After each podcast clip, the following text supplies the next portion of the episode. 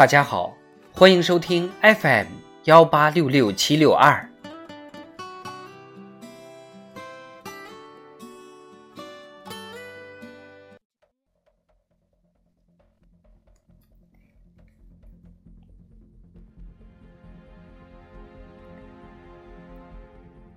人民论坛：躺平没有出路，动态清零才是最佳方案。作者：重音。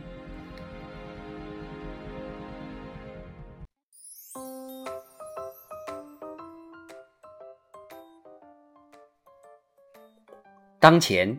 全球新冠肺炎疫情仍然十分严重，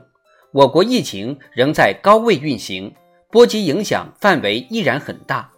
世界卫生组织近日公布的数据显示，全球累计新冠确诊病例已超过五亿例。越是在这样的时候，越要更加清醒地认识到，躺平没有出路，动态清零才是最佳方案。应该说，随着新冠病毒疫苗的接种比例越来越高，人们对新冠病毒的免疫力不断提高，感染者的临床严重性按照每百名发病人数的比例统计，确实有所下降。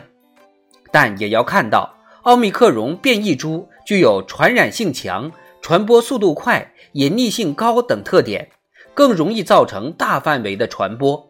疫情造成的社会危害与影响，并没有因此而减轻。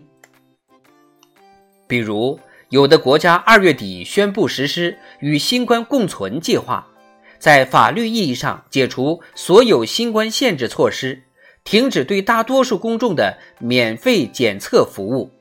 检测实验室陆续关闭，但随之而来的是疫情持续恶化，累计确诊病例不断攀升，公共卫生和社会稳定承压更大。也正因此，世界卫生组织表示，新冠大流行仍是国际关注的突发公共卫生事件，并建议各国随时做好应对准备。还应看到，虽然奥密克戎变异株本身的致病性不及其他毒株强，但其绝非大号流感，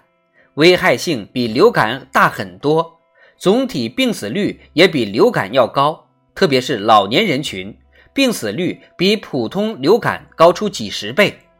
八十岁以上老人甚至高出近百倍。我国是世界上人口最多的国家。如果放弃动态清零，放任病毒流行，势必最终将形成规模性反弹，进而引发恐慌，造成医疗资源挤兑，也势必严重威胁有基础病未接种疫苗的高龄老人的身体健康和生命安全。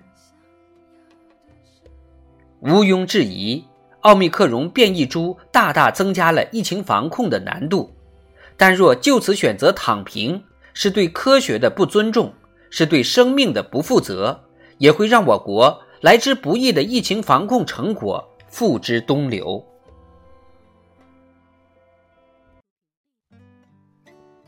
事实上，一些国家选择放开防控，与新冠共存，是因为在疫情防控上不是不想防控，而是无法防控，也没有能力防控。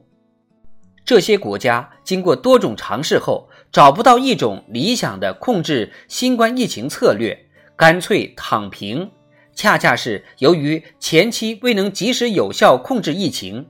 已经失去了动态清零的机会。这其实是一种无奈的选择。但即便付出了大量生命的代价，这些国家也远远不能说结束疫情。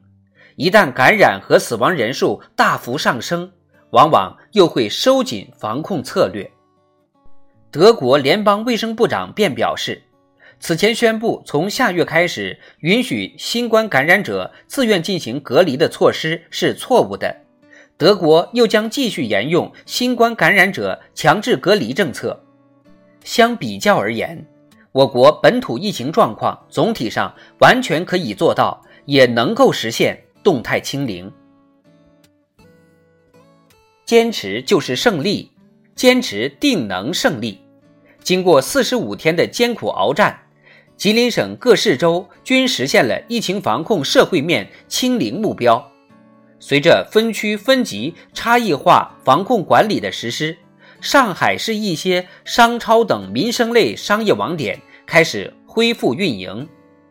在各方共同努力下，全国治愈出院的本土病例和解除医学观察的本土无症状感染者数量不断增加。近期，随着各地疫情防控措施的有效落实，各项疫情防控措施正在发挥作用，这充分印证了动态清零的科学性、有效性，也充分印证了我们有条件、有能力实现动态清零。保持战略定力，坚定必胜信心，咬紧牙关，顽强奋战，抓细抓实疫情防控各项举措。我们就一定能用最小的代价实现最大的防控效果，最大限度减少疫情对经济社会发展的影响。